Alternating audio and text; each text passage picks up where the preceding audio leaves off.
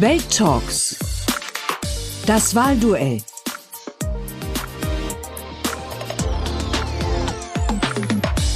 Herzlich willkommen. Ich bin Robin Alexander. Zusammen mit meiner Kollegin Tatjana Ohm habe ich den FDP-Politiker Wolfgang Kubicki und die Klimaaktivistin Luisa Neubauer zum Gespräch getroffen.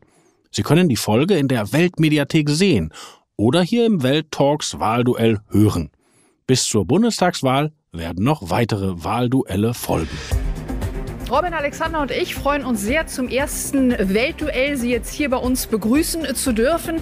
Die große Überschrift heute an diesem Nachmittag ist Alt gegen Jung. Vor allem den Klimawandel wollen wir da ein bisschen genauer sezieren und auseinandernehmen. Und das tun wir und begrüßen ganz herzlich hier bei uns im Studio zu einem Luisa Neubauer. Sie ist äh, Klimaaktivistin von Fridays for Future und Mitglied bei Bündnis 90 Die Grünen. Und mit dabei auch der stellvertretende Bundesvorsitzende der FDP und Bundestagsvizepräsident Wolfgang Kubicki. Schön, dass Sie beide hier sind. Wir grüßen Sie ganz herzlich. Wir freuen uns. Ich mich jedenfalls. Ich möchte als erste Frage stellen, ähm, wir treffen uns heute hier, um über Alter und Klima zu reden. Gehört das eigentlich zusammen? Also bestimmt das Alter eines Menschen seine Haltung zum Klimawandel? Was meinen Sie? Nee, die Perspektive ist eine andere. Ähm, ich mache mir logischerweise viel mehr Gedanken darüber, was in den nächsten drei Jahrzehnten, vier Jahrzehnten, fünf Jahrzehnten auf uns zukommt, hier und auf der Welt. Ähm, und ich mache die Erfahrung, dass ältere Menschen tendenziell sozusagen offensichtlich mehr damit beschäftigt sind, äh, darüber nachzudenken, was passiert ist. Und das hat biografische Gründe, es hat persönliche Gründe, aber es ändert auf jeden Fall den Blick, den man auf die Klimakrise wirft. Und deshalb manchmal zumindest auch die Haltung. Muss aber nicht so sein. Sie meinen, Kubicki hätte eine andere Position, wenn er noch 24 Jahre alt wäre? Nee, aber logischerweise aus dem eigenen Leben geschlossen eine, eine andere Blick, einen anderen Blickwinkel, was ja auch äh, dem Alter entsprechend äh, Sinn macht. Ist dem so, Herr Kubicki? Ich glaube nicht, dass das Alter die maßgebliche, das maßgebliche Kriterium ist, sondern dass das Bewusstsein maßgeblich ist, weil selbstverständlich äh, ich zwar mehr Lebenserfahrung habe als Frau Neubauer, aber ich mir selbstverständlich auch Gedanken darüber mache, wie das Leben für meine Kinder und meine Enkelkinder aussieht. Das geht vielen älteren Menschen so, die aber eine etwas ruhigere Perspektive haben, weil sie wissen, dass man hohe Ziele äh, sich stecken muss, aber dass der Weg, um diese Ziele zu erreichen, sehr steinig sein kann. Also die unterschiedliche Lebenserfahrung ändert nicht den Blickwinkel, sondern nur die Frage, in welcher Geschwindigkeit kann man tatsächlich die Ziele umsetzen. Mhm. Wir werden da noch ein bisschen genauer darauf eingehen im weiteren Verlauf. Ich würde jetzt zu Beginn aber noch mal ganz kurz darauf eingehen, als wir angefangen haben, das äh, publik zu machen, mit wem wir hier heute sprechen, waren die Reaktionen wahnsinnig interessant. Gerade auch bei Ihnen, äh, Frau Neubauer, war spannend einfach zu sehen, wie die Menschen sie unterschiedlich wahrnehmen und einordnen. Deshalb unsere Frage jetzt auch an Sie. Sehen Sie sich selber eigentlich noch als Klimaaktivistin oder doch auch schon eher als Politikerin? Ich bin Aktivistin. Ähm, laut dem, was ich mache, ich bin mit Fridays for Future auf der Straße. Wir organisieren seit zweieinhalb Jahren ununterbrochen die Bewegung, ähm, probieren alles in Bewegung zu setzen, damit wir das irgendwie noch packen mit der, mit der Klimakrise, mit dem Einhalten des äh, CO2-Budgets. Ähm, ich glaube, wenn man möchte, kann man das auch anders beschreiben oder dem einen anderen Titel geben, finde ich ehrlich gesagt ein bisschen irrelevant. Mhm. Herr Kubicki hat Frau Neubauer hat eine Doppelrolle. Haben Sie die nicht auch? Die FDP war doch immer eine kämpferische Anwältin für Leute, denen es ein bisschen besser ging in der Gesellschaft. Also sind Sie nicht eigentlich auch ein bisschen ein Lobbyist vielleicht für Besserverdienende? Also mit diesen Klischees kann ich relativ wenig anfangen, äh, weil ich glaube, dass sich Politiker sein und Aktivist sein nicht ausschließen, sondern im Gegenteil. Ein Politiker, der kein Aktivist ist, sollte nach Hause gehen, denn er steht ja für etwas, was er umsetzen will, eigentlich wofür er sich einsetzen sollte. Die Wege sind vielleicht ein bisschen unterschiedlich, aber auch ich war in meinem Leben schon mehrfach auf der Straße, habe demonstriert für ähm, Abbau der Kohlesubvention beispielsweise. Ich weiß noch, wie Jürgen Möllermann dafür mit einer Puppe, an der er aufgehängt worden war, äh, traktiert worden ist. 100.000 Menschen haben in Leverkusen gegen die neoliberalen Freidemokraten ähm, äh, protestiert. Unsere Geschäftsstelle wurde lahmgelegt. Also das kenne ich alles selbst aus eigener Erfahrung. Das ist aber nicht das Problem. Entscheidend ist, dass wir uns, wenn wir uns Ziele stecken, tatsächlich dafür massiv eintreten müssen. Und auch hier will ich sagen, Aktivismus ist gut, aber ein bisschen Realismus ist äh, nicht schlecht, denn ohne Realismus bekommen wir die Menschen nicht auf unsere Seite. Und da wir in einer Demokratie leben und die Menschen sich entscheiden können, ist es wichtig, im Zweifel auch eine Mehrheit hinter sich zu versammeln, um die Ziele zu erreichen. Ziemlich hohe Ziele gesteckt hat man sich bei Bündnis 90 Die Grünen, wenn es eben um den Klimawandel geht. Und äh, heute wurde vorgestellt, das Programm, was man gleich angehen will, sollte man die Wahl gewinnen und in der Regierung äh, dann auch sein. Annalena Baerbock hat gesagt, das ist das größte Klimapaket, das dieses Land je gesehen hat. Aus Ihrer Sicht, Frau Neubauer, ist es das tatsächlich? Reicht Ihnen das? Nee, es geht hier beim Klimaschutz und auch bei der Politik der Grünen nicht darum, was mir jetzt persönlich reicht. Das ist ja Aber ich so glaube, vielen Ihren. Unterstützern ist das wichtig, auch zu sehen. Naja, letztendlich muss sich die Politik von heute daran messen, was ähm, notwendig ist, damit wir innerhalb der planetaren Grenzen bleiben können. Ähm, und das sind, ähm, das sind sozusagen absolute Grenzen, vor denen wir da stehen.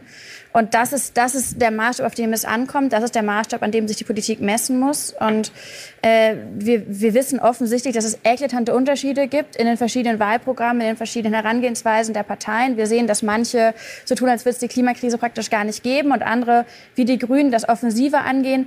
Das reicht aber bisher zumindest trotzdem nicht auf, um auf einen 1,5 Grad Pfad zu kommen. Das steht fest.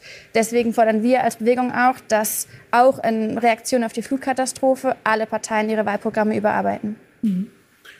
Die Grünen haben ja gefordert, ein Klimaministerium aufzustellen und das soll ein Veto haben gegen alle anderen Ministerien. Ist das eine kluge, disruptive Idee, die jetzt angesagt ist, oder passt das gar nicht in unsere Verfassungsordnung? Als nächstes einmal Kurzanalyse dessen, was heute vorgestellt worden ist. Sehr viel heiße Luft. Die Behauptung, äh, man würde eine Klimataskforce einrichten für die ersten 100 Tage, äh, die angeleitet werden sollte durch ein Klimaministerium, verkennt, dass man mehr als 100 Tage braucht, um ein Ministerium überhaupt einzurichten. Man muss das Personal attrahieren, man muss Räumlichkeiten haben. Also ein Ministerium dieser Größenordnung in 100 Tagen errichten zu wollen, ist äh, nicht darstellbar. Dann kommt hinzu, dass Artikel 65 unserer Verfassung eigentlich jedem Kabinettsmitglied die Möglichkeit gibt, ein Veto einzulegen. Wenn Häuser sich streiten, steht ausdrücklich in der Verfassung, muss die, äh, das Kabinett entscheiden und dort gibt das Kollegialprinzip, das heißt das Einstimmigkeitsprinzip. Also Frau Schulze könnte heute schon als Umweltministerin alles, was ihr nicht passt, stoppen. Sie traut sich momentan noch nicht, sie weicht der Auseinandersetzung aus. Also ich glaube momentan sehr viel Placebo, sehr viel heiße Luft. Wir kommen vielleicht noch zu der Frage, wie erreichen wir das Klimaschutzziel 1,5 Prozent äh, Begrenzung. 1,5 Da gibt es ja, Grad. da gibt's ja unterschiedliche Wege. Aber im Ziel sind wir uns einig, wir haben unterschiedliche Wege. Und darüber zu streiten würde sich lohnen, aber nicht mit administrativen Aussagen äh, zu beginnen. Ich glaube auch nicht, dass wir wegen der Flutkatastrophe unsere Wahlprogramme äh, umschreiben müssen, außer in dem Punkt, dass wir dem Katastrophenschutz viel mehr Gewicht beimessen müssen als bisher. Der Klimawandel ist nicht verantwortlich für diese Katastrophe, die wir jetzt äh, äh, hinter uns haben. Wir erleben nur, dass durch den Klimawandel die Anzahl der Starkwetterereignisse zunehmen wird. Und das bedingt erstens, dass wir was äh, gegen den Klimawandel unternehmen, bedingt aber gleichzeitig, dass wir den Katastrophenschutz ausbauen. Denn das wird uns begleiten die nächsten 20 Jahre, ob wir das wollen oder nicht. Frau Neubauer, wollen Sie vielleicht den Gesichtsausdruck von eben, den Sie so ein bisschen gemacht haben, als Herr Kubicki sprach, Ja, nochmal verbalisieren? Ja, also Sie haben sich jetzt ja gerade wieder gefangen, aber zwischendurch dachte man, dass Sie jetzt anfangen, hier die Klimakrise zu leugnen. Ähm, aber man weiß, dass solche ähm, Extremwetterereignisse, die werden heftiger und häufiger durch die Klimakrise. Und mittlerweile sagt man ja nicht mehr, oh, hängt der Klimawandel mit diesem Katastrophenzustand zusammen, sondern man berechnet nur noch zu welchem, äh, sozusagen, wie sehr die Klimakrise solche Ereignisse bestärkt und ähm, wie viel gefährlicher sie sie Aber machen das, das, das Entscheidende ist doch, dass wir, auch wenn wir das 1,5 Grad Ziel erreichen werden, bis dahin jedenfalls und darüber hinaus so Starkwetterereignisse zunehmen werden, so oder so. Selbst Das wenn wir die Ziele erreichen, ändert das im Zweifel nichts daran. Deshalb ist es wichtig, neben der Reduktion der CO2-Emissionen gleichzeitig dafür Sorge zu tragen, dass erstens in Überflutungsgebiete keine Häuser mehr gebaut werden, dass zweitens die, Fluss, die Flussbegradigung aufhört, weil wir wissen, dass mehr, andere, mehr, mehr meandrierende Flüsse äh, mehr, mehr äh, aufnehmen können und äh, dass wir mit dem Katastrophenschutz dafür vor, vorsorgen, dass Menschen nicht zu, zu Schaden kommen, wenn solche Ereignisse eintreten.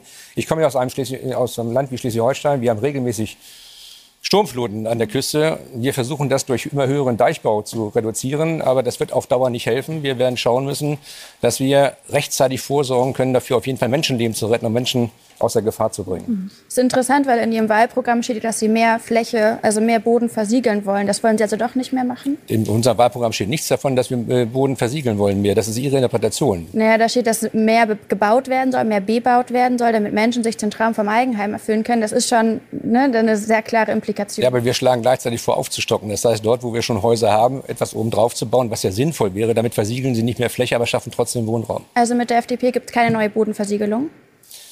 Ja, also ich kann nicht ausschließen, dass es neue Bodenversiedlungen gibt, aber auch in unserem Programm steht drin, dass überall dort, wo wir entsprechende Flächen nicht mehr brauchen, es zu einer Renat- Renaturierung kommen kann. In der Summe, wissen wir, wird eine weitere Bodenversiedlung in Deutschland äh, uns nicht weiterhelfen, um das Klimaschutzziel zu erreichen. Aber würden Sie denn im Umkehrschluss für ein Wahlprogramm von egal welcher Partei sein, wo drin steht, die Leute dürfen sich keine Häuser mehr bauen?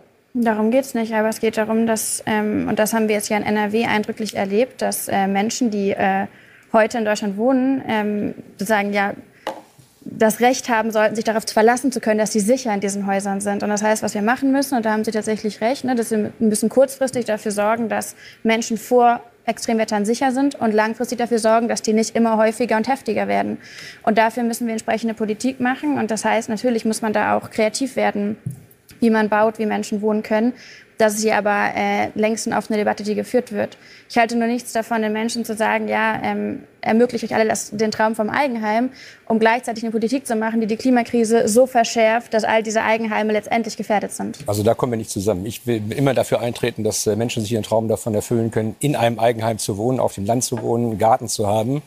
Wir haben ja gerade während der Corona hab ich- das hab ich wir auch haben ja gar gerade nicht, während der Corona-Pandemie kommuniziert. gelernt, dass es eben schön ist, wenn man ein Einfamilienhaus hat und einen Garten hat, wo die Kinder sich sich äh, äh, ausbreiten können, rumtollen können. Ich möchte dann nicht, dass alle Menschen in äh, sechs- oder achtstöckigen Hochhäusern wohnen müssen, ohne Balkon, ohne auf die Straße gehen zu können. Das können Sie auch so finden, das habe ich auch nicht gesagt. Ich glaube, es, ne, wir sehen die Bilder hinter uns. Ähm, letztendlich geht es darum, dass äh, Menschen nicht nur sozusagen ähm, einen Wohnort haben, der ihnen gefällt, je nach Lebensstilfrage, sondern auch eine Lebensgrundlage haben, die geschützt wird politisch durch Regierungshandeln. Ähm, und wie das gerade aussieht, wenn das nicht passiert, haben wir jetzt gerade in NRW erlebt.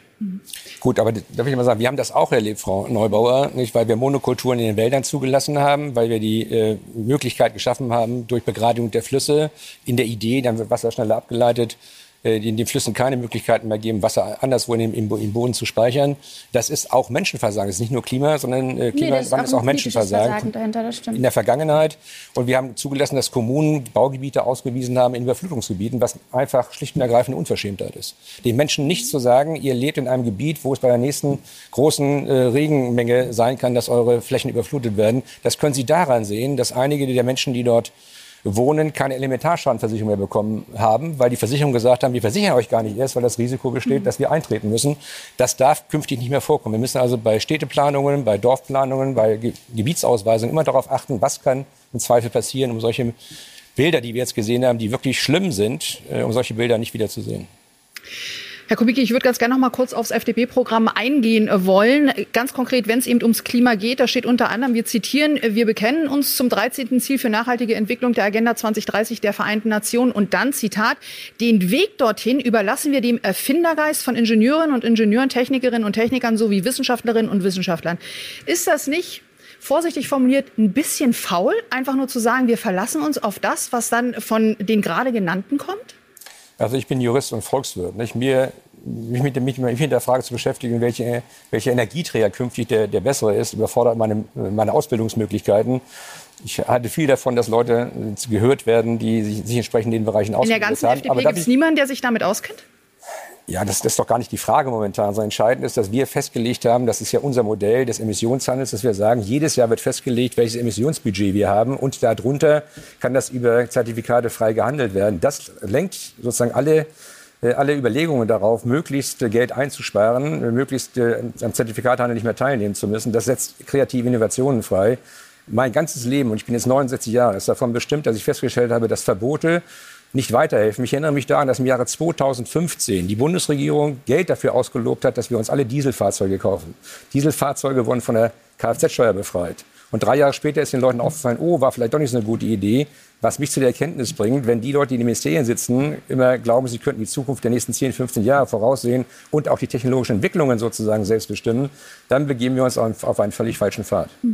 Die FDP sagt, der Klimawandel ist schlimm. Wir wünschen den Wissenschaftlern viel Glück, was dagegen Nein, zu erfinden. wir sagen auch, wir erlauben nicht mehr als eine bestimmte Menge der CO2-Emissionen in diesem Land jedes Jahr abstufen, sodass wir definitiv das Klimaschutzziel erreichen. Mit allen anderen Maßnahmen können Sie nur hoffen, dass Sie es erreichen. Über den Preis funktioniert das nur rudimentär. Frau Neubauer hat ja selbst vor 14 Tagen gesagt, man muss jetzt den Sprit aus der CO2-Bepreisung herausnehmen. Finde ich eine wirklich gute Herangehensweise, konterkariert aber bisher alle anderen Überlegungen. Entscheidend ist, dass wir festlegen müssen, bis 2050 muss, darf nur abnehmend jedes Jahr eine bestimmte Menge emittiert werden. Die kann nicht überschritten werden. Und darunter werden die Unternehmen damit konkurrieren, die besseren Möglichkeiten zu schaffen. Frau Neubauer, warum wissen Sie, welche Technologien in Zukunft den Klimawandel schlagen werden, wenn Herr Kubicki das nicht weiß? Ich habe ich gesagt, dass ich das weiß, was wir, was wissenschaftlich ähm, sozusagen offengelegt ist und wir sagen, ja, mit Fridays for Future nicht ohne Grund, Unite Behind the Science. Wir verweisen auf genau die Wissenschaft, die Sie eben auch genannt haben. Was wir wissen, ist, dass wir, um innerhalb der planetaren Grenzen zu bleiben, und da geht es um mehr als nur 1,5 Grad Politik, brauchen wir ein Ende von fossilen Energieträgern. Und das Ende muss Gut. verlässlich kommen, das muss so schnell wie möglich kommen und es braucht auch ein Ende von neuen fossilen Investitionen, wie zum Beispiel neuen Gaspipelines. Es geht einfach nicht auf und das ist Mathematik am Ende des Tages. Wir wissen, dass es die Technologie, die wir brauchen, ähm, bereits gibt. Das sind vor allem die Erneuerbaren. Wir wissen auch, dass die Regierung in den letzten ja, 10, 20 Jahren sehr viel getan hat, um diese neuen Innovationen auszubremsen, um die Energiewende de facto an die Wand zu fahren, um dafür zu sorgen, dass eigentlich die sehr ökonomisch sinnvollen Erneuerbaren hinter der ökonomisch ja, benachteiligten Kohle zurückfällt. Das war eine politische Entscheidung. Und das heißt, an der Stelle geht es nicht nur darum festzustellen, okay, welche Energieträger können wir uns überhaupt noch leisten ökologisch. Es geht auch darum, welchen politischen Rahmen braucht es, damit die überhaupt wachsen können, damit sie überhaupt ausgebaut werden können. Und es ist interessant, weil wir ja ganz viel von Politikern hören, ja, der Markt muss das alles machen. Letztendlich hat gerade der Markt, der politisch gestaltet wurde, dafür gesorgt, dass eben die Kohle verlängert wurde und die Erneuerbaren ausgebremst wurden. Also ganz schön, äh, ganz schön unlogisch eigentlich, was gerade passiert. Also, dass die, dass die äh, Erneuerbaren ausgebremst wurden, höre ich das erste Mal. Wir müssten vielleicht mal nach Baden-Württemberg gucken, zu dem grünen äh, dortigen Ministerpräsidenten, wie, mhm. wie hoch die Ausbauziele in Baden-Württemberg sind. Aber unabhängig davon, ich empfehle Ihnen mal, mit mir gemeinsam nach Dithmarschen zu fahren, wo die Leute mit Stangenspargel ummantelt sind. Die Menschen werden sich freuen, wenn sie von Ihnen hören, dass jetzt gegen ihren Willen weiter ausgebaut werden soll. Wir stehen ohnehin vor dem Problem, das, das sage ich Ihnen, dass die Klimaschutzziele so nicht zu erreichen sind. Wir, wir können nicht in den nächsten drei Jahren so viel regenerative Energie über Photovoltaik und Windkraft aufbauen überhaupt, dass die wegfallenden äh, Kapazitäten aus Kernkraftwerken und Kohlekraftwerken, was übrigens letzteres wäre sinnvoll, aus Kohlekraftwerken aufgefangen werden können. Und es macht für mich keinen Sinn, wirklich keinen Sinn, dass Baden-Württemberg ab 2022 seinen Strom aus Frankreich, aus Atomkraftwerken bekommt und Bayern zum Teil aus tschechischen Kohlekraftwerken. Das dient dem Klima überhaupt nicht. Was wir brauchen, noch einmal sage ich, wir wissen genau, wie viel wir emittieren dürfen als Deutsche, um das Klimaschutzziel bis 2050 zu erreichen. Das sollen wir festschreiben in einem Gesetz. Das kann nicht überschritten werden. Und alle Unternehmen, die sich beteiligen wollen, müssen Zertifikate kaufen. Die werden von Mal zu Mal teurer, was die Innovationskraft anregen wird. Wir sehen ja heute, wie schnell unsere Automobilindustrie in der Lage ist, von dem Verbrenner auf Elektro umzusteigen.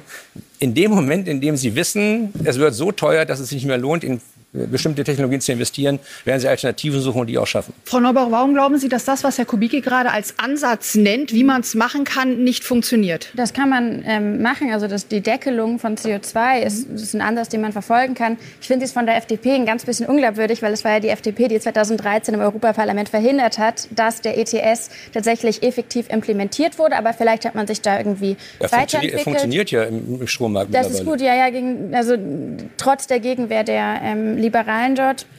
Was wir erleben, ist ja aber ähm, eine Politik, die zumindest gerade auch in der Umsetzung, auch in dem Bundesland NRW, wo ja die FDP mit äh, regiert, wir erleben, dass eine Politik praktisch gegen, dran, gegen anarbeitet. Also zuletzt hat man in NRW eine Leitentscheidung gefällt, die es dem Kohlekonzern RWE erlaubt, weiterhin Dörfer abzureißen, gegen den Willen der Menschen vor Ort, wenn wir schon davon sprechen. Es erlaubt genau genommen mehr Kohle zu fördern, als wir uns überhaupt leisten Frau, können, um CO2-Budget das, das ist eine Entscheidung gewesen, die unter Rot-Grün getroffen worden ist. Also eine Regierung, an der die Grünen beteiligt waren. Die kommt von diesem Jahr. ja, aber die, die, die, Entscheid die Entscheidung, eine Abbaugenehmigung zu erteilen, ist unter Rot-Grün getroffen worden. Garzweiler ist unter Rot-Grün getroffen worden. Und wir leben in einem Rechtsstaat. Das Problem ist, dass wenn Sie einen, einen positiven Entscheid zurücknehmen wollen, Sie Entschädigungszahlungen leisten müssen, dann kann man vielleicht sinnvollerweise darüber nachdenken, ob man über den Emissionshandel die Entschädigungsleistung nicht vielleicht verhindern kann. Aber es nützt ja uns nichts, dass wir uns wechselseitig was vorwerfen. Die spannende Frage ist, wie können wir denn tatsächlich äh, Paris zum Leben zu erwecken? Mich nervt das momentan, dass Europa bis 2050 genauso viel CO2 einsparen kann, wie China, Indien, Brasilien und zwei weitere Länder zusätzlich äh, emittieren dürfen, um deren Wohlstandsentwicklung zu gewährleisten. Wir müssen dann auch international dafür Sorge tragen, dass die anderen Länder, deshalb ja, das ist ja in Ordnung, das, können ja, das kann man den Ländern überlassen. Das ist nur das kann man wir nicht überlassen. Einem, wir stehen äh, genau genommen gerade ein bisschen blöd da als Bundesrepublik, auch als Europa, weil wir in die Welt rausziehen und sagen, ja, ihr müsst alle übrigens eure Klimaziele einhalten, aber wir selbst tun es nicht. Weder Deutschland noch Europa ist auf dem Pfad Richtung 1,5 Grad. Sie haben vorhin davon gesprochen, dass man die Erneuerbaren hier gar nicht so schnell ausbauen kann. Das stimmt, das wird sehr eng werden. Es wäre deutlich leichter, wären nicht über 100.000 Jobs in Erneuerbaren in den letzten Jahren weggefallen. Also was man bisher gemacht hat, ist politisch dafür zu sorgen, Frau dass Neubauer, Energienwenden ausgebremst werden, dass Klimaziele nicht erreicht werden und sich jetzt hinzustellen und zu sagen, ja, Frau die Neubauer, noch einmal, Sie, Sie brauchen, Sie brauchen um ein Windrad aufzustellen, eine Genehmigung. Ich ja. kann nicht mal sagen, wie lange solche Verfahren dauern, mit Schallschutz, mit äh, Umweltschutz, was auch immer. Sie brauchen um Leitungen von, von Schleswig-Holstein, wir produzieren ja sehr viel Strom, der nicht abgeleitet werden kann, nach Bayern zu legen, brauchen Sie überall Planfeststellungsverfahren und gerichtliche Verfahren. Aber wäre es nicht die Aufgabe der Politik, diese Verfahren zu beschleunigen, dass man hinkommt? Mein Reden, also wenn Sie dabei sind, wenn die Grünen dabei sind, uns diese Verfahren zu beschleunigen, jederzeit und gerne. Das ist ja momentan unser, unser großes Problem. Wir haben aber noch ein weiteres Problem. Wir sind ein Rechtsstaat. Das heißt, die Bürger haben das Recht, gegen solche Maßnahmen zu klagen und gerichtliche Entscheidungen herbeizuführen. Wir sind in einer Demokratie. Und ich kann nichts dagegen tun, wenn die Menschen in Thüringen jetzt anders wählen, als ich mir das vorstelle, weil sie keine Leitung über den Rennsteig haben wollen. Das ist einfach so. Es gibt zwei Möglichkeiten. Ich akzeptiere das und versuche, die Menschen durch, durch Überzeugung auf meinen, auf meinen Pfad zu bringen, sodass sie nicht nur das Ziel hier finden, sondern auch die Mittel, die wir dazu anwenden müssen, mittragen. Oder ich muss Demokratie und Rechtsstaat abschaffen, etwas, was mit den Freien Demokraten sicherlich nicht geht. Frau Neubauer, würden Sie den Grünen denn raten, dass solche Infrastrukturprojekte künftig schneller gemacht werden können, dass Bürgerinitiativen nicht klagen können, dass Verbände vielleicht nicht klagen können, weil früher war es ja immer eine grüne Position, diesen Widerspruch zuzulassen. Also ich bin ja nicht die äh, Beraterin der Grünen hier und ähm, die machen die Politik, die sie für richtig halten. Was wir sehen, und ich glaube, da können wir auch ein bisschen ehrlich werden in dieser Debatte, ähm, wir sehen natürlich, dass gerade politische Akteure aus vielen Parteien rausziehen und den Menschen die Erneuerbaren schlecht reden erklären, dass man das nicht möchte, sagen, wir haben hier äh, probiert, jedes Windrad zu verhindern, weil das schadet unseren Kohlekonzernen vor Ort. Man kann natürlich... Wir, wir, haben gar keinen Kohlekonzern in Schleswig-Holstein. Und trotzdem finden Sie bei uns eine Mehrheit der Bevölkerung, die das nicht mehr will man kann natürlich losziehen und sagen, ja, sorry, die Menschen wollen keine Erneuerbaren, dann machen wir das nicht. Oder man probiert tatsächlich Mittel und Wege zu identifizieren, um den Menschen die, die Energiewende so leicht und bequem wie möglich zu machen. Mit finanzieller Teilhabe, mit einer Art von Partizipation, die demokratisch sinnvoll ist, aber eben diese ganzen Verfahren nicht unnütz in die Länge zieht. Das ist eine politische Gestaltungsfrage. Und ich finde es teilweise, erinnert es ein bisschen an so eine Bankrotterklärung der Regierung, dann zu sagen, ja, sorry Leute, ähm, wir wollen gerne die Energiewende umsetzen, aber wir scheitern gerade daran, aber dass wir Menschen jetzt, überzeugen müssen. Ja. das ist Regierungsarbeit. Entschuldigung, ich, ich habe noch nicht verstanden. Wollen Sie die rechtlichen Einspruchsmöglichkeiten der Bürger beschneiden oder nicht? Es geht darum, das ist nicht meine Aufgabe zu entscheiden. Ich mache die Parteiprogramme nicht von keiner Partei, logischerweise. Es geht in meinen Augen darum, Wege zu finden, also gute Mittelwege zu finden, die eine, eine Energiewende ermöglichen. Aber Sie müssen doch eine Vorstellung davon haben, was es sein soll. Also zu mir haben Sie gesagt, ich muss eine Vorstellung davon haben, was es sein soll. Sie müssen doch auch eine haben. Sie stellen eine Forderung auf und da müssen Sie sich mit der Frage der praktischen Umsetzung beschäftigen. Genau. Sie müssen auch sagen, welche Möglichkeiten haben wir. Ja, kleiner Unterschied. Sie sind stellvertretender Parteivorsitzender. Ich bin ähm, Aktivistin von keiner Partei. Ähm, das heißt, ich glaube auch schon, dass wir eine Rollenverteilung haben, die ein bisschen unterschiedlich ist. Was wir gemacht haben mit der Bewegung ist, wir haben eine Studie in Auftrag gegeben, die genau vorrechnet, was man machen müsste und die auch zeigt, wie es ginge, entgegen ihres Bauchgefühls, aber, aber Agora die Energiewende, Energiewende hat doch auch geschrieben für Sie, dass das Ziel, bis zum Jahre 2050 100 Prozent Strom aus erneuerbaren Energien zu erzeugen, unrealistisch ist. Agora Energiewende ist nicht das Institut, mit dem wir das zusammen gemacht haben. Da sind Sie falsch informiert. Aber was ich sagen möchte ist, wir brauchen natürlich einen demokratischen Prozess, der uns durch diese riesengroßen, ähm, krassen Umbrüche führt. Und das ist eine riesen Herausforderung. Ich glaube, es bringt auch nichts, das klein zu reden. Was ich zynisch finde und teilweise verlogen ist zu sagen, wir machen die Energiewende nicht, ähm, weil wir das Gefühl haben, wir scheitern an Bürgern, die, die sozusagen im Widerstand ist, während man in dem FDP-regierten Bundesland NRW Dörfer abbaggert, wo Menschen heute drin wohnen. Da stellt man sich auch nicht hin und sagt, sorry, RWE, ihr dürft die, die Dörfer nicht abbaggern weil hier wohnen Menschen. Nein, man ermöglicht das. Das heißt, an der Stelle stellt sich die Frage von politischem Willen, stellt sich eine Frage von einem politischen Selbstbewusstsein, loszuziehen und diese Probleme und von, zu lösen. Und von rechtlichen oder eben vor ihnen also zu scheitern. Auch von rechtlichen Möglichkeiten. Dürfte ich da kurz eingreifen und nochmal auch zusammenführen, vielleicht die Klimakrise, die wir haben, mit der Corona-Krise. Da hat ja der Staat und gerade die FDP ist da vehement, vehement auch zum Teil dagegen gewesen, ja doch mit relativ harten Eingriffen. Äh, der Staat hat Ziele versucht zu erreichen, hat es auch umgesetzt. Sollte das vielleicht, Frau Neubauer, Inspiration sein, um auch mit der Klimakrise umzugehen? Nee, was wir ähm, wollen mit Fridays for Future, wofür wir einstehen, warum ich Klimaaktivistin bin, ist, um zu verhindern, dass wir in äh, Momente der Notstände kommen um zu verhindern, dass die Krisen auf uns reinprasseln und wir überhaupt erst harte Maßnahmen umsetzen müssen. Klimaschutz ist ja letztendlich die Prävention vor Krisen, auf die keiner Bock hat, die niemand möchte. Und deswegen sagen wir, lass uns heute handeln, lass uns heute Klimaziele einhalten, lass uns heute loslegen, damit wir vor möglichst vielen Krisen und Notständen geschützt werden. Das heißt, genau das Gegenteil ist der Fall. Herr Kubicki, Sie haben ja immer beklagt, dass in der Corona-Krise Bürgerrechte eingeschränkt wurden. Glauben Sie, dass da eine reale Gefahr besteht, dass bald jemand kommt, vielleicht nicht Frau Neubauer, vielleicht jemand anders und sagt, okay, wir kriegen die Klimaziele nicht erreicht, wir gehen jetzt in Lockdown oder ihr dürft das nicht mehr, ihr dürft jenes nicht mehr. Ist die Gefahr real?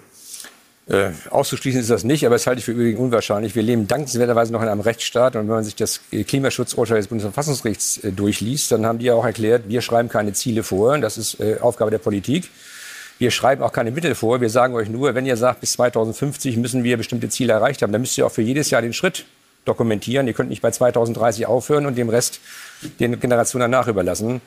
Äh, ich, ich, glaube, wir sind ja gar nicht so weit auseinander. Also ich bin, ich, auch ich bin Klimaaktivist, äh, auch wenn ich äh, altersmäßig nicht so aussehe. Aber unheimlich viele, Menschen, unheimlich viele Menschen in diesem Land machen sich ja wirklich viele Gedanken darüber, wie man, wie man zur Dekarbonisierung beitragen kann, wie wir schnellstmöglich aus der CO2-Wirtschaft herauskommen können. Das geht über Wasserstoff, das machen wir in Schleswig-Holstein beispielsweise. Das geht über verschiedene Technologien. Das geht, wie gesagt, darüber, dass wir auch über den äh, Zertifikatehandel die, die CO2-Emissionen immer teurer machen, von Jahr zu Jahr teurer machen und damit Innovationskraft auslösen. Es ist äh, schön, dass junge Menschen, wie ich früher auch, momentan ist das altersbedingt nicht mehr ganz so schön, auf die Straße gehen und demonstrieren und damit immer mehr Druck ausüben. Das finde ich sehr vernünftig. Aber sie haben nicht der, die Wahrheit zum Schluss alleine gepachtet. Es gibt viele Menschen, die sich äh, auch andere Gedanken machen als die Climate Fridays for Future Bewegung. Sie haben das Verfassungsgerichtsurteil angesprochen. Das ging ja um den Begriff der Freiheit. Ja. Das hat Frau Neubauer und ihre Mitarbeiter oder ihre Mitstreiter angeleiert. Sie sind doch eigentlich die FDP. Sie sind ein Anwalt. Sie stehen für Bürgerrechte. Warum hat die FDP nicht für dieses Urteil gesorgt? Gut, wir hätten uns die Frage natürlich auch stellen können, macht es Sinn, ein Gesetz ins Werk äh, zu, äh, zum Leben zu erwecken, äh, bei dem nach 2030 gar keine konkreten Schritte mehr äh, bestimmt worden sind, wo man die Ziele definiert hat. Aber wir haben gesagt, demnächst regieren wir und dann machen wir es besser als die jetzige Regierung. Da brauchen wir das Verfassungsgericht nicht. Ich würde ganz gerne noch mal diese gesamte Thematik Klima, Klimawandel, was damit einhergeht, der Kampf dagegen runterbrechen auf die Ebene der ganz normalen Leute. Was mir in meinem Umfeld Ihnen vielleicht auch entgegenschlägt, ist natürlich eine Sorge vor der Veränderung und die Frage, was muss ich an Opfern tatsächlich bringen? Ich formuliere bewusst Opfer. Wenn die Klimakrise kommt, wie mit den Häusern die, die und den ja. Autos. Und das ist das eine. Aber all das, was an Veränderungen notwendig ist, um genau das zu verhindern, auch das macht den Menschen Sorge, Frau Neubauer. Ja, wie, wollen, wie wollen Sie ihnen die Sorge nehmen? Naja, zunächst würde es in meinen Augen damit anfangen, dass wir uns ehrlich machen darüber, wie real die Katastrophe ist. Ich meine, es ist ja kein Zufall, dass ähm, in NRW in ausgewiesenen ähm, Flutgebieten keine Warnsysteme intakt waren. Das heißt, offensichtlich hat die Regierung dort so wenig an die reale Gefahr geglaubt, dass sie dachte, ja, pff, müssen wir nicht unbedingt machen, weil wird ja nicht so schlimm werden. In also es gibt auch. Also, es ist nicht nur NRW, es ist Rheinland-Pfalz auch, da sind die, die Grünen auch in der Regierung. Ja. Also das so parteipolitisch zuzuordnen, halte ich für nicht ich sehr das jetzt gar nicht auf eine bestimmte Regierung bezogen. aber Rheinland-Pfalz hat genau das gleiche Problem gehabt. Da gibt es ein größeres Problem, das stimmt. Ähm, das heißt, offensichtlich sind wir weder politisch noch gesellschaftlich noch medial an einem Punkt, dass wir uns bewusst werden, wie krass die Gefahr durch die Klimakrise ist. Wer spricht über die 20.000 Hitzetote jeden Sommer? Das ist irre, was da passiert. Wer spricht über die über 50 Brände schon dieses Jahr alleine in Brandenburg? Das ist, das ist ein Wert, das sind ökonomische, äh, ökonomische Grundlagen, die dort verbrennen. Es ist eine Gefahr, die passiert hier und jetzt und die verlangt heute schon viel mehr von uns ab, als wir überhaupt geben sollten. Und das heißt, wenn wir eine Debatte führen über Klimaschutzmaßnahmen, wirkt es natürlich immer, ähm, steht die immer in einem Ungleichgewicht, wenn wir uns nicht bewusst machen, warum wir diese Maßnahmen überhaupt erst umsetzen. Warum müssen wir denn so viel tun? Warum müssen wir denn so loslegen? Eben weil wir uns noch viel vor schlimmeren, vor viel schlimmeren Zumutungen schützen müssen, weil wir viel größere Katastrophen vermeiden wollen. Das heißt, ich glaube, der erste Schritt wäre, das Ganze ins richtige Licht zu rücken, eben darüber zu sprechen, dass wir keine Wahl haben zwischen mehr oder weniger Klimaschutz, sondern zwischen Klimakrise und Klimaschutz. Und das Zweite ist eben, dass wir anfangen, eben an, an, dem, an der Stelle des Klimaschutzes ganz konkret darüber zu sprechen, warum Klimaschutz auch im Zweifelsfall ein gesetzlicher Mehrwert sein kann, warum Klimaschutz Freiheit bewahrt und schützt, wie Sie eben schon ähm, angesprochen haben, warum es eine lebensbejahende Aktion ist, zu sagen, wir machen richtig guten Klimaschutz, weil wir wissen, dass die Straßen sicherer werden, die Luft sauberer werden, weil unsere Wirtschaft nachhaltiger wird. Da steckt ja ganz, ganz viel Utopisches drin, über das wir auch sprechen könnten. Ich glaube, das wären zwei Ansatzpunkte, die uns helfen könnten. Möchten Sie darauf antworten, Herr Kubicki, oder sind Sie ganz bei ihr? Äh, was die Theorie angeht, bin ich ganz bei ihr. Was die praktische Umsetzung angeht, weise ich immer darauf hin, nicht? Ich höre gerade, 15 Milliarden Euro sollen zusätzliches investiert werden. Ich weiß auch, wir haben kaum Ingenieure, die Planungsverfahren gestalten können das auf die Straße zu kriegen. Dieses Jahr werden wir 40 Milliarden Euro im Bundeshaushalt nicht ausgeben, weil wir es gar nicht auf die Straße kriegen, weil wir es gar nicht umsetzen können. Weil beispielsweise, um eine neue Verkehrsverbindung zu bauen, wir Jahre und Jahrzehnte brauchen. Die Ertüchtigung der Bahnstrecke äh, äh München-Berlin hat 26 Jahre gedauert. Also die Überlegung, wir beschließen das jetzt als Programm und dann haben wir das Problem gelöst, die scheitert wirklich nach meiner Lebenserfahrung an der, an der, an der Wirklichkeit. Aber entscheidend ist, dass, dass wir Druck machen müssen. Das machen wir ja auch. Aber ich sage noch einmal, der Staat kann festlegen, was emittiert werden darf an CO2. Und das jedes Jahr schrittweise immer weniger bis zum Jahr 2050, bis wir tatsächlich bei der Nullemission sind. Und darunter glaube ich, dass die vielen Kreativen in den Unternehmen, die vielen Selbstständigen das wesentlich besser können als Sie oder ich und als die vielen äh, 700 Abgeordneten in Schleswig-Holstein. Aber kurze Erwiderung. Wenn man diesen politischen, äh, wenn man diesen ideenpolitischen Raum einräumt, aber Sie haben recht, man hat äh, drei Jahrzehnte verpasst, die man hätte ganz, ganz viel loslegen müssen. Wir müssen eine Aufholjagd anfangen. Das ist äh, einzigartig, das gibt es nicht. Wir müssen Präzedenzfälle schaffen und ich glaube, das ist ähm, Entscheidend ist an der Stelle festzustellen, wir kommen nicht aus diesen Problemen raus, aus diesen Krisen raus mit Antworten, an denen wir in den letzten 30 Jahren gescheitert sind. Wir werden da deutlich kreativer werden müssen und ambitionierter und realistischer, was die existenzielle Gefahr der Klimakrise betrifft. Ja, also ich habe ja an, den Diskussionen teilgenommen, raus aus der Atomkraft. Heute könnte man vielleicht intensiver darüber nachdenken, was der richtige Schritt gewesen ist. Ich habe äh, teilgenommen an der Diskussion der Dekarbonisierung, indem man äh, CO2 aus der Luft herausnimmt durch die CCS-Technik in Schleswig-Holstein granatenmäßig gescheitert. Warum? Weil die Leute gesagt haben, ja, das ist kein Schlenker. Ich, ich, kann auf die Art und Weise ja auch dazu beitragen, dass die, dass die CO2-Bilanz stimmt. Ich kann aufforsten, ich kann Moore renaturieren, ich kann den Regenwald kaufen, äh, um, um festzulegen, dass andere nicht äh, Holz äh, verarbeiten, äh, der, das wichtig wäre für, für den äh, Klimaschutz. Also es gibt viele Möglichkeiten. Es gibt keine eindimensionale Sichtweise von Neubauer. Herr Kubicki, Frau Neubauer, wir sind leider unfassbar schnell am Ende unserer uns zugestandenen Sendezeit ja angekommen. Ja, das finden wir auch. Äh. Ich glaube, es war eine bewegte Diskussion, Robin, hier bei uns im Studio. Wir möchten uns von Herzen bedanken, dass Sie dabei gewesen sind und vielleicht unseren Zuschauerinnen und Zuschauern, all denjenigen, die noch nicht so genau wissen, wo sie stehen, vielleicht ist der eine oder andere Aspekt in Sachen Klimaschutz und Klimawandel für Sie ja etwas klarer geworden. Robin, Alexander und ich bedanken uns für Ihre Aufmerksamkeit und würden uns freuen, nächste Woche am Mittwochabend um 20 Uhr wieder dabei zu sein, wenn wir uns mit äh, Olaf Scholz, jetzt noch Vizekanzler, aber mit der Ambition, Kanzler zu werden, intensiv auseinandersetzen. Dankeschön. Gerne, gerne. Vielen Dank.